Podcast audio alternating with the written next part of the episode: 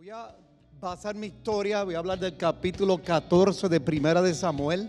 No voy a leerlo, es un poco largo, pero tú puedes seguirlo. Y yo voy a parafrasear ese capítulo, puedes seguirle Reina de Valera, lo nuevo internacional, versión internacional, cualquiera, porque voy a hablar de ese capítulo de Primera de Samuel, capítulo 14. Así que mientras voy hablando, tú puedes mirar la historia y verla de ahí. Hay momentos que nos marcan, que cambian la trayectoria de nuestra vida y la cual nos define. A veces estos momentos nos chocan fuerte y duro. Y como la música muchas veces va creciendo, a veces viene como respuesta a nuestras oraciones y súplicas. Y otras veces viene de la forma o del lugar menos esperado. Pero en cada uno de esos momentos no podemos negar que algo ha cambiado en nuestro ser. Cuando miro hacia atrás, veo momentos que marcaron mi vida. Yo me acuerdo que yo tenía 12 años de edad y fueron y me invitaron a un retiro de tres días. Yo estaba indeciso realmente como yo soy criado y nacido en la iglesia y había tantas religiones y tantas eh, sectas y comentarios. Yo realmente estaba inseguro si yo estaba en la, verdad. Yo estaba en la iglesia porque mis padres eran cristianos y mis hermanos eran cristianos, pero estaba un poco confuso. Yo decía dentro de mí, se, eh, you know, yo estoy aquí porque, porque mis papás están aquí. ¿Será esto realmente la verdad? Y me invitaron a un retiro de tres días. y a estar viernes a domingo sin comer nada. Yo me llevé a un amigo mío que cariñosamente nosotros le decíamos Puruco. No sé si Pita se acuerda de Puruco, pero era mi, era mi sombra el Puruco. Puruco nunca había ido a una iglesia pentecostal. Inclusive los padres de Puruco, la mamá, era santera y creía en otro tipo de espíritus y demás. Habían 20 espíritus que ella creía. Y ponía gallinas que botaban sangre y, y cuestiones en las puertas. Y una cosa tremenda. Y Puruco nunca había ido a una iglesia. Pero me invitaron a un retiro que no iban a comer y yo no quería ir. Pero me dieron dos palabritas mágicas. Primero me dijeron, la nena que te gusta va a ir. DH, los 12 años, wow. Lo segundo que me dijeron fue, vas a tocar la batería. Oye, felicito a la muchacha que tocó la batería. ¿Dónde está? Wow. Awesome. I was impressed. Anyway, me dijeron, vas a tocar la batería. Wow. Entonces yo, yo, yo, siempre he sido un show off. Medio guillú, dicen por ahí. Y yo quise llevarme a mi amigo Puruco para que me viera a tocar la batería. Y lo convencí, pero trazamos un plan. Como no vamos a comer, vamos a llevarnos una libra de pan y una lata de salchichas Carmela. Las salchichas tienen que ser Carmela, si no, no sirven. Vamos a meterlo en unos tenis y al momento el viernes, cuando todo el mundo se acueste a dormir, nos comemos nuestro libra de pan con salchicha. Y él accedió y se fue conmigo al retiro. Él nunca había visitado una iglesia pentecostal. De momento, de, dentro de ese retiro, el viernes, ya nosotros teníamos el plan montado. Comenzaron a cantar una canción, la canción más fácil que tú puedas escuchar. La canción dice, digo sí, sí, sí. Digo sí, sí, sí. Digo sí, Señor. Digo sí, Señor. Digo sí, sí. Mientras cantaban esa canción, yo miré hacia mi lado y vi mi amigo Puruco levantando sus manos al cielo a llanto, adorando a Dios. Y eso realmente me conmovió. Pero, ¿qué hace este tipo? Que nunca ha ido a una iglesia adorando a Dios.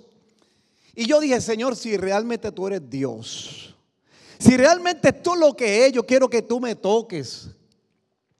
Y yo me comencé, levanté mi mano y realmente comencé a cantar con el meaning, con el significado de la canción. Y déjame decirte que cuando comencé a alabar a Dios, de alguna forma u otra mi lengua se trabó. Yo comencé a hablar en otras lenguas y yo comencé a llorar.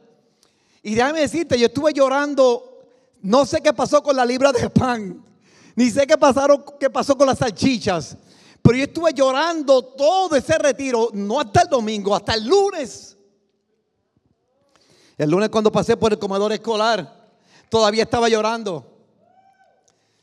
Y la que sirve en el comedor escolar dijo, nene, no tienes que llorar, si quieres yo no te doy comida. Y el señora, mire, echa comida y yo no estoy llorando por eso. Yo estoy llorando porque la presencia de Dios ha tocado y ha marcado mi vida. Aleluya.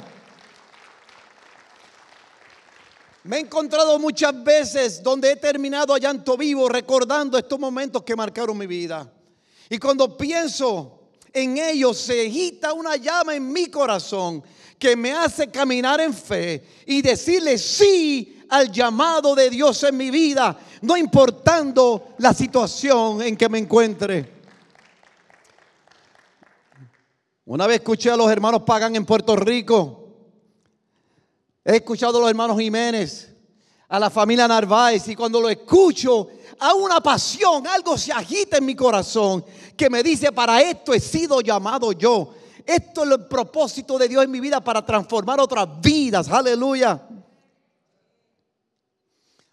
Cuando diferentes predicadores y profetas me han llamado, yo sé que algo se ha despertado dentro de mí. Algo que me hace recordar que Dios me está llamando para cumplir su propósito en mi vida. Esto es lo que mi corazón ha estado anhelando, para algo que me apasiona, para que lo para lo que yo he sido llamado. Si tú eres un seguidor de Jesucristo, probablemente has experimentado lo que te estoy hablando. Aún si no lo has experimentado o aún aunque yo no lo haya reconocido, Momento en que tu corazón ha sido movido con deseo y tu ser ha sido permeado con un sentido, con una voz que te ha dicho, this is it, para esto es que Dios me ha llamado. Para esto es que yo he sido creado. Y si no lo has experimentado, es mi oración que mientras me escuches en esta mañana, se defina algo en ti de buscar y servir, a, Dios. Que algo se prende en tu corazón y que puedas dar con el propósito de Dios en tu vida. Desafortunadamente, no todo el mundo se engancha por usar esta palabra en el llamado de Dios. Algunos comienzan y se detienen. Otros se dan por vencidos. Otros simplemente dicen no al llamado.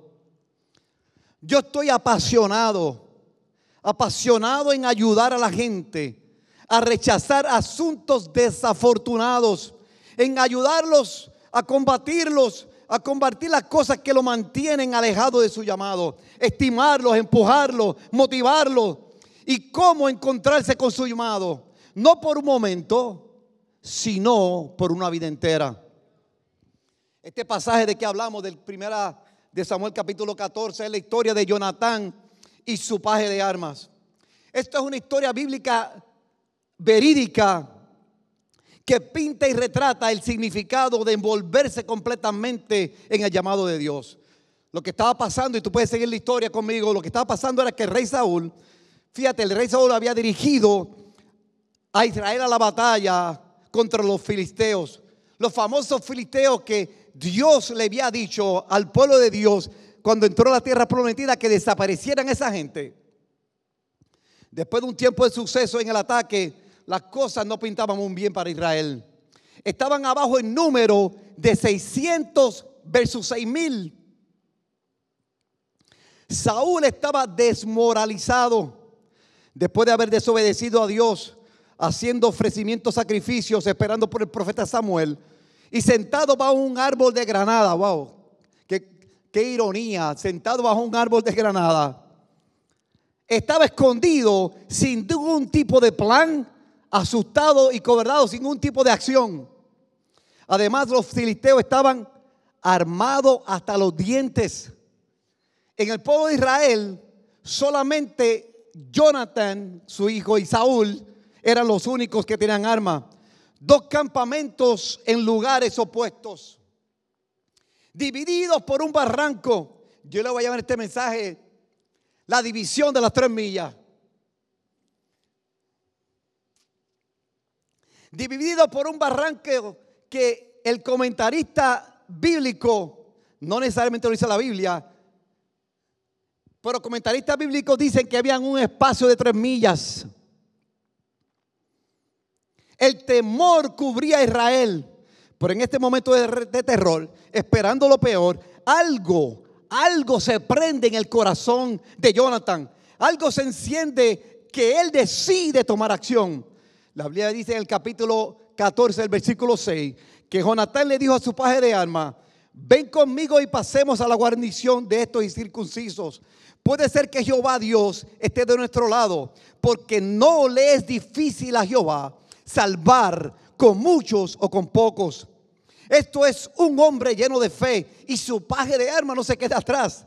Su paje de armas le dijo, haz todo lo que tengas en tu corazón. He aquí, yo estoy contigo. Jonathan tuvo en ese momento de despertar, sí, Ahí él despertó algo. Él está viendo la circunstancia. Él está viendo los asustados israelitas. Él está viendo la expresión de derrota de su pueblo. La inhabilidad de dirección de su padre. La superioridad del... Se él ve todo eso. Pero aún así, sobre todo eso, él no está intimidado, tampoco desanimado, mucho menos deprimido o sumergido en tristeza. Algo algo se despertó en su corazón que lo provocó a moverse, a tomar acción. Aleluya. Ese despertar te dice, aunque todo esté en mi contra, yo rehuso mirar hacia la distancia. Yo rehuso mirar desde lejos. Yo he decidido, yo he sido llamado para esto. ¿Quién soy yo? Yo no soy cualquier cosa, yo soy el hijo del rey. Aleluya. Yo soy el líder del ejército de Israel. Aleluya. He sido llamado a pelear con valor y no a cobardarme ante ninguna circunstancia. Nada de esto podrá cambiar quién yo soy. Dicho sea de paso, en momentos así es que tengo que enseñar de qué yo estoy hecho. A quién he creído. Ahora es que tengo que demostrar quién soy. Jonathan no está conforme con mantenerse en la raya de su destino. Él tiene que levantarse y mostrar de qué madera estaba hecho cuáles son sus verdaderos valores y colores. Párate y haz algo. ¿Sabes qué? Ser bueno a veces no es bueno suficiente. Hay que ser excelente en lo que hacemos. ¿Cuántos dicen amén? Junto a su paje de alma, dos tipos con decisiones. Me imagino a yo y a mi amigo, y mi, amigo Puruco. Dos tipos con decisiones se encargaron a cruzar el peligroso barranco de las tres millas y trazaron un plan. Él le dijo, mira, este es nuestro tiempo. Si no soy yo, ¿quién va a hacer este, este es mi tiempo ahora? Hemos estado nosotros también varados con la pandemia, viendo a la gente perderse y estamos escondidos, escamados por el asunto, le tenemos temor a todo. Pero Dios te dice, levántate, este año no se ha acabado aún, trázate un plan productivo, no mire lo que está pasando, no mires el COVID, mira lo que Dios va a hacer, aleluya. Alguien me dijo, wow, estoy loco para que se acabe este año. Ya está mirando lo que, mira, tú sabes que este año no se ha acabado todavía. Todavía quedan 28 días de este año. Algo bueno puedes hacer tú. Algo puedes alcanzar. No le tengas temor a lo que viene. Dios está contigo y está de tu lado. Aleluya. Trázate un plan productivo, no mires el COVID, mira lo que Dios va a hacer. Jonatán trazó un plan. El versículo 8, del 8 al 23 dice, y estoy parafraseando la Biblia, Reina de Valera, 1960. Dijo entonces Jonatán, vamos a pasar estos hombres y nos mostraremos a ellos. Si nos dijeren así, esperad que lleguemos a ustedes. Entonces nos quedaremos en nuestro lugar. Pero si ellos nos dicen, suban a nosotros, entonces subiremos, porque eso quiere decir, y esta será la señal, que Dios los ha entregado, aleluya. Y así mismo sucedió. Ellos llegaron Y los filisteos dijeron, mira, los israelitas están saliendo de sus cuevas. Hey, suban a nosotros, que vamos a hacerle una cosa. Entonces Jonathan le dijo a su paje de armas, sube detrás de mí, porque Jehová nos los ha entregado. Y subieron, ¿sabes cómo subieron? La Biblia lo dice, trepando con sus manos y pies. Y en cuestión de nada mataron 20 hombres. Y hubo pánico en el campamento de los filisteos. Y la tierra tembló. Y hubo gran consternación. Entonces ahí sí. Ahí sí que Saúl se puso guapo. Ahí, así cualquiera. Ahí decidió salir. A oír esto lo que estaba pasando. Ahora sí que se puso guapo y entraron a la guerra. Ahí es que Dios premia su fe. Aleluya. A veces estamos orando por algo que pase. ¿Tú sabes qué? Nada va a pasar hasta que tú no comiences a tomar acción. ¿Cuántos dicen amén? Estamos orando porque algo sucede. Nada va a suceder hasta que tú no comiences a dar el primer paso en fe. Aleluya.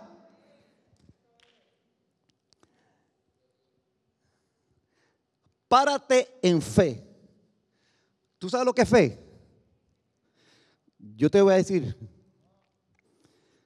en una ocasión, en una tierra, en, un lugar, estaban orando, decidieron reunirse un día a orar porque no había lluvia, había, una sequía gigante, tremenda, no había agua, eh, muertes, no había vegetación.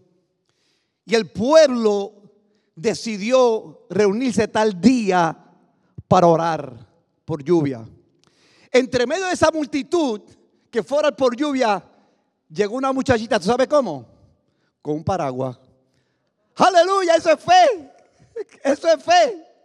En medio de una sequía ya llegó con un paraguas. Porque estaban orando por lluvia. Tú tienes que tomar acción. Tienes que moverte en fe. Aleluya. Wow. Wow. Si eso no te mueve. Wow. Dios premia su fe. Dios no solamente interviene, Él se muestra literal en la guerra. Puso tal pánico los filisteos que ellos mismos comenzaron a matarse los unos a los otros. Y ellos se hicieron traidores y se fueron al lado del pueblo de Dios. La historia de Jonathan es la historia de todos nosotros. Es un vivo ejemplo de cómo envolvernos en nuestro llamado y que hay cuando decimos que sí al llamado. ¿Qué causó a Jonathan el no quedarse inerte ante, la situación, esperando a ver si algo sucede? ¿Qué causó que él se parara en fe y de que tomara la decisión de ir a la batalla y correr estas tres millas? Veo que cada milla significa una postura, una actitud. Primero, tú tienes que tener sentido de pertenencia. Eso lo aprendí yo del doctor Rubén Pérez y lo predico en mi oficina también. Hay que tener sentido de pertenencia. Tienes que adueñarte de tu llamado.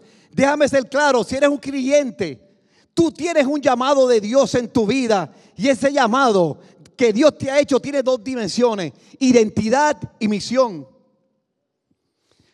Primero es llamado a ser el hijo del Dios, el hijo del rey. Eso es ID, eso es quién soy yo. Luego eres llamado para hacer lo que tienes que hacer, esa es la misión, aleluya. Cada miembro del cuerpo de Cristo ha sido llamado para asociarse con Él, para impactar al mundo, impactarlo con la realidad de su reino, destinado a maravillas y proezas, para tornar lo imposible, aleluya, imposible. Dale un aplauso al Señor. Él te ha llamado para cambiar al mundo.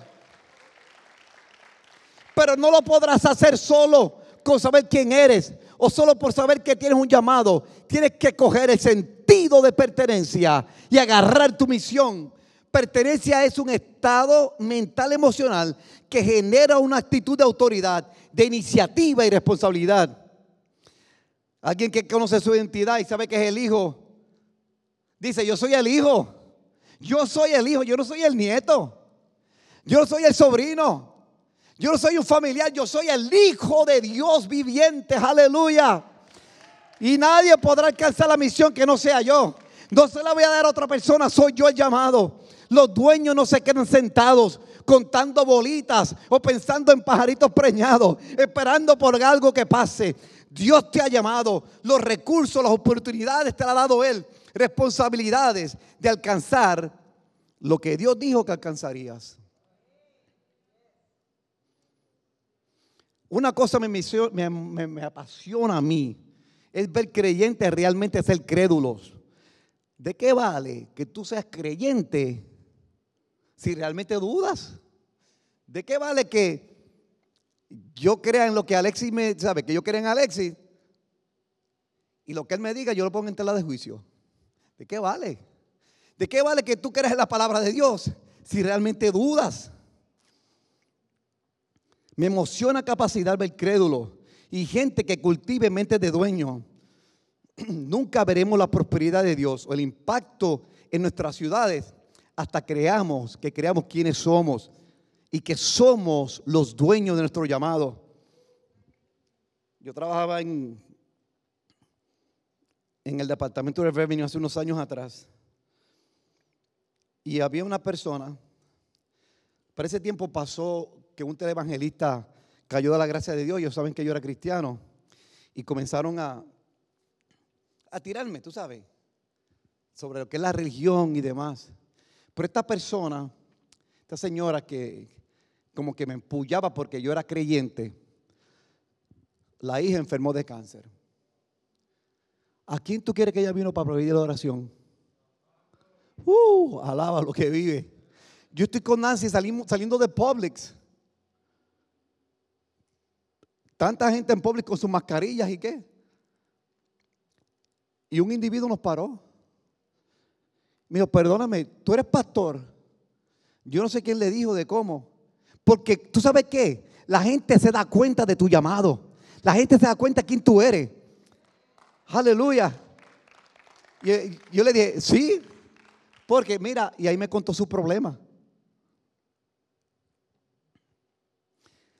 Lo que muchas veces me ha ayudado a mí a seguir ha sido el vivo ejemplo de Rubén Pérez. Mira, Rubén Pérez, Rubén Pérez era un well-known physician, era bien reconocido aquí. Y voy a decir esto libremente porque yo trabajé en su oficina, entraba dinero. Él estaba bien económicamente. Él no necesitaba esto. La gente lo respetaba. La gente lo reconocía como el doctor Rubén Pérez. Sin embargo, el llamado de Dios en su vida algo lo despertó a su llamado. Y él decidió seguir el llamado de Dios. Aleluya. Yo quiero retarte a que tú sigas el llamado de Dios. Toma responsabilidad de dueño. Tú eres el hijo. Tú eres el dueño. Echa tu pan sobre las aguas. Y al cabo de muchos días lo hallará, dijo Eclesiastés. Lo, número dos que tú tienes que hacer es Sueña con el llamado. Jonathan no solo tuvo el sentido de actuar como dueño, su llamado estaba conectado con el sueño de su corazón. Yo me acuerdo que cuando yo era pequeño, yo eh, me, ponía a jugar baloncesto yo solo. Y siempre, ¿sabes qué? Yo siempre pensaba que el juego estaba perdiendo yo por dos puntos y tenía yo la bola y estaba en la línea de tres puntos y faltaban tres segundos. Y yo mismo jugaba, faltan tres, dos, dos, uno. El último tiro lo tiré yo. Y la bola se, metió en el canasto. Y ganamos el juego porque yo metí el último juego, porque yo metí el último punto. Ese era mi sueño. Wow. Yo sé cuántos se pueden eh, revelarse con eso. Su padre de alma lo reconoció. El versículo 7 y le dijo, haz lo que tu corazón desea. Sueña. Sueña con tu llamado. Cuando Jehová hiciera tornar la cautividad de Sión, dice el Salmo 126, seremos como los que sueñan. Entonces nuestra boca se llenará de risas y nuestra lengua de alabanza. Aleluya. Sueña, sueña. Nunca estarás satisfecho hasta que veas tus sueños cumplidos y hasta que tu llamado esté entrelazado en tus sueños. La decisión que tomó Jonathan la decisión de tomamos, que tomamos cuando ese sueño se despierta en nosotros, estremecido o estremece nuestras emociones. Algo comienza a agitarse dentro de ti que despierta tus sentidos y emociones. Es un despertar del corazón. No es lógico, no es intelectual. Realmente, ¿no fue eso lo que hizo el doctor Rubén Pérez? No era lógico. No era, a mí, oiga, estoy hablando de, eh, académicamente, nuestro hermano Rubén, que lleva aquí ya 25 años, académicamente llegó a lo máximo. O sea, era un tipo inteligente, un tipo casi un genio, vamos a decir. Lo que él hizo no era, era de loco. Era de loco. No es, es que esto no es, no es lógico. No es intelectual, pero era un sueño lleno de fe, un sueño que lo despertó a la realidad de su llamado, que lo hizo dejarlo todo por el llamado de Dios. Aleluya. Si le da un aplauso al Señor, hazlo fuerte.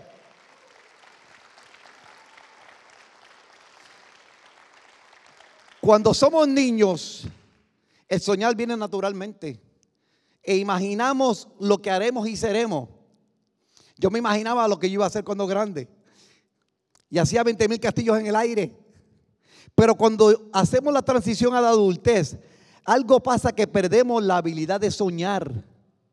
A lo mejor porque ya de adulto vemos los obstáculos, vemos lo difícil que es alcanzarlo y lo que nos cuesta.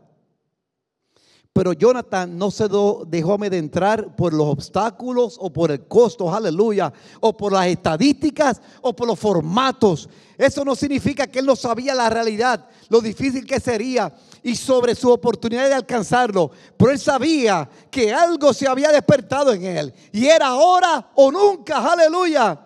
Yo no estoy confinado a la realidad de lo que veo. Estoy confinado a la palabra de Dios. Ella te dice, no te dejaré, ni te desampararé. Caerán a tu lado mil y diez mil a tu diestra, pero a tu lado no llegarán. Aleluya. No fue eso lo que le dijo Ruth a Noemí. No me ruegues que te deje porque no te dejaré. Tu pueblo será mi pueblo y tu Dios, aleluya, será mi Dios. Por si acaso no lo sabías o se te había olvidado, déjame recordártelo nuevamente. Déjame decirte que Dios nunca, nunca ha perdido una batalla. Aleluya. Aleluya. Jonathan sabía que ni él, ni su paje de armas le podrían ganar los filisteos. Él lo sabía, pero él sabía que con Dios él podía. Así que decidió despertar a su sueño y coger el riesgo confiado en Dios. Hay que coger riesgos, hermano. Tú sabes que le preguntaron a 100 personas de la tercera edad. Le hicieron 10 preguntas. perdón, una pregunta. Que dijera 10 cosas de they regret, que, de los cuales se arrepentían no haber hecho. Y muchos dijeron, bueno, pasar más tiempo con sus hijos, eh, haber guardado más dinero. O sea, 10 cosas. Interesantemente, los 10 tuvieron una cosa en común se arrepentían de no haber cogido riesgos. Wow. Wow. Mano, hay que coger riesgos confiando en Dios. Para de pensar en tu realidad. Por mucho tiempo hemos mirado por nuestra ventana de desilusión, como si Dios no estuviera amarrado como si Dios estuviera amarrado tus límites. Por mucho tiempo hemos estado intimidados por los obstáculos y por nuestras debilidades. Pero aleluya, Dios está rompiendo esa mentira, devolviéndote tu sueño bajo la lupa de la verdad, que hemos sido llamados a conquistar lo imposible. Aleluya. Sueña. Mientras se despierta un sueño en ti, mirarás a las situaciones, mirará lo imposible y dirá, Dios puede salvar con mucho o con poco. Aleluya. Lo que necesitas dejar claro en tu corazón es que el llamado de Dios en tu vida fue diseñado para llenarlo con Él como socio. No podremos hacerlo de nuestra propia forma. No podremos hacerlo bajo nuestra propia paradigma. ¿Qué asuntos hieren tu corazón y te hacen inerte ante las situaciones? ¿Qué oportunidades te mueven con deseos? Alguien dijo que las oportunidades son calvas. Alguien dijo que las oportunidades lo que tienen es un solo pelo. Si es así, agárralo. Agárralo antes que alguien te lo agarre a ti. Aleluya. Agárralo. Dios te ha llamado para que despiertes tu sueño. Él está tratando de despertar algo en ti hoy. Pero ¿sabes lo tercero que tienes que hacer?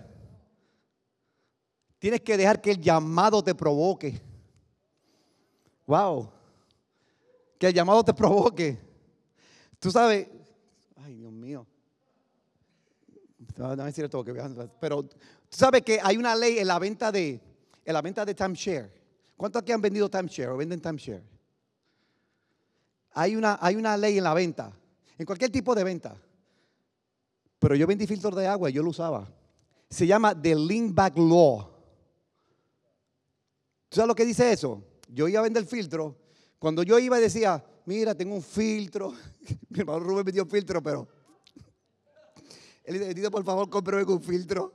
Yo, aprendí el tricky. Yo me aprendía el nombre de alguien, de alguien que, ya tiene un filtro, ¿verdad? Vamos a decir don José. José tiene un filtro y yo entonces donde don Juan, le decía, don Juan, ¿cómo está? Eh, le vendí un filtro a don José. A lo mejor tú no tienes dinero para comprarme uno, porque esto no es para todo el mundo. Esto es para el que puede. Don José me lo compró, porque él sabe lo bueno que es. Él sabe que él es bueno para solo y él puede pagarlo. La otra persona me decía que sí también, si Juan puede, yo puedo. Si yo puedo, yo puedo también. Que algo te provoque, aleluya.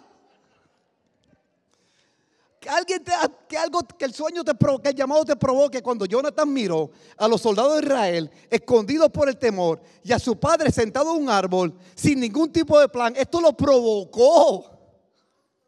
Los israelitas se habían salido de su llamado, su llamado de sacar a los enemigos de la tierra prometida y ahora se escondían como cobardes. No, güey. Esto provocó a Jonathan a hacer algo, algo que un soldado hijo de Dios debió haber hecho, correr con coraje hacia la batalla. La Biblia enseña cómo debe ser la vida de un cristiano. La vida del cristiano tiene que ser real y dinámica una relación íntima con nuestro Padre que nos transforma desde adentro hacia afuera. Es una vida llena de encuentros, encuentros con el amor de Dios que nos libera del pecado y la culpa y que trae sanidad y restauración. Aleluya. Tendremos momentos cuando la vida del cristiano al parecer se queda corta.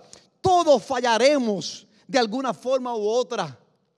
Pero cuando yo me quedo corto, cuando otros se quedan cortos, cuando todos nos quedamos cortos, esto debe provocarnos porque sabemos quiénes somos y en quién hemos creído. Sabemos que somos el Hijo, sabemos que tenemos una misión, tenemos un sueño entre nosotros y tenemos que cumplirlo. Aleluya, que esto nos provoque. Aleluya, no podemos conformarnos con menos que la llenura de lo que Dios tiene para nosotros. ¿Sabe qué? Esto me lo aprendí hace un tiempo atrás. Sacrificando lo que amamos por lo que amamos más. Yo conté esta mañana que a mí me gusta jugar golf. Me encanta el golf. ¿A cuánto le gusta que juegue golf? Tengo una persona, uh, tan bueno que es, temprano de la mañana. Me gusta jugar temprano en la mañana. Siete de la mañana, ver el field. Ah,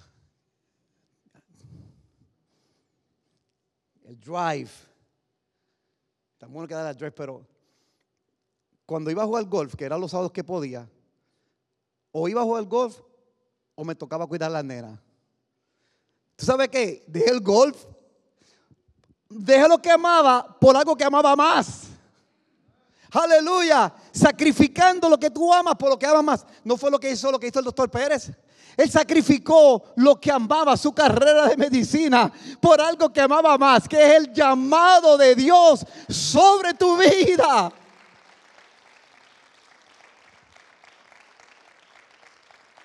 Llénate. Párate y despierta a lo que Dios tiene planeado para ti. Que venga a ser tu DNA. No te conteste con el quedarte varado en el temor, sabiendo que fuiste llamado para vencer a los filisteos. Aleluya. Lo dije antes, pero te lo repito nuevamente. ¿Sabes qué? Ser bueno no es bueno suficiente. Es tiempo de ser excelente. Que el llamado de Dios te provoque a la excelencia. Te reto a que no seas solo bueno, sino que busque la excelencia. Te reto a que vayas de excelencia en excelencia, que vayas a la batalla. Es tiempo de pararte y caminar la vía extra hasta que culmine las tres millas hacia la batalla. Aleluya. Párate. Es hora de pararte fe. Oh, se me acabó el tiempo. Se me acabó. Te voy a decir algo.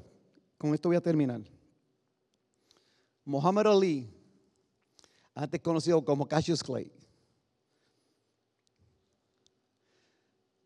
¿Quién aquí no sabe quién es Muhammad? ¿Quién, quién no sabe quién es Muhammad Ali? Todo el mundo sabe quién es Muhammad Ali. Le dicen the greatest, el más grande. Tuvo tres peleas con Joe Frazier. La tercera lo determinaron como the greatest, la tercera pelea. La primera pelea, Muhammad Ali la perdió por decisión. Una decisión, un split decision. La pelea estaba más o menos pareja y en el 15 asalto, antes las peleas eran 15 asaltos, en el 15 asalto, Joe Frazier tiró un gancho de izquierda y lo tumbó al piso. Un knockdown. Y después la decisión se la dieron a Joe Frazier por ese asalto. La segunda pelea la ganó Muhammad Ali por una decisión. También un tanto cerrada. Había que definir quién era el mejor de los dos. Había que definir quién era the greatest. Y pelearon por una vez más. A definirlo. Fue una pelea brutal. Joe Frazier no dejó de tirar golpes mientras Ali salía en reversa tirando un jab. Pero Frazier no daba tregua, iba hacia adelante. Cuando iba a sonar la campana para el 15 asalto, cuando se acabó el 14 asalto, Muhammad Ali le dijo a Angelo Dundee, su trainer, no puedo más. No puedo más, para la pelea, no, no puedo más. Este tipo no se va a parar, este tipo no, sigue tirando. No sé cómo, cómo, qué fuerza tiene. No, eh, estoy extenuado, no puedo más. Angelo Dandy le dijo, ok, vamos a hacer una cosa. Cuando suene la campana, tú te vas a parar. Cuando tú te pares, yo paro la pelea. Así que párate al momento de sonar la campana, tú te paras. You know what happened? ¿Tú sabes qué sucedió? Sonó la campana del 15 asalto. Muhammad Ali casi sin fuerza se paró. Joe Frazier no se paró. ¡Woo! ¡Aleluya! ¡Párate! ¡Párate! Cuando suene la campana, párate. Dios te va a dar la victoria.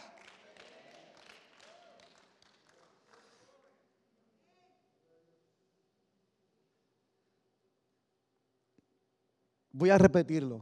Este año no se ha acabado aún. ¿Cuánta gente yo no oigo? Ay, qué fin que este año se va a acabar tan fuerte que fue. El año no se ha acabado. Yo no estoy pensando lo que ha pasado. Yo estoy pensando lo que voy a alcanzar. Hoy, piénsalo. Hoy es el mañana por el cual tú te preocupaste ayer. Wow. Piénsalo. Hoy es el mañana por el cual tú te preocupaste ayer. Si Dios te trajo aquí, es para alcanzar nuevas metas. Todavía tenemos días para trabajar.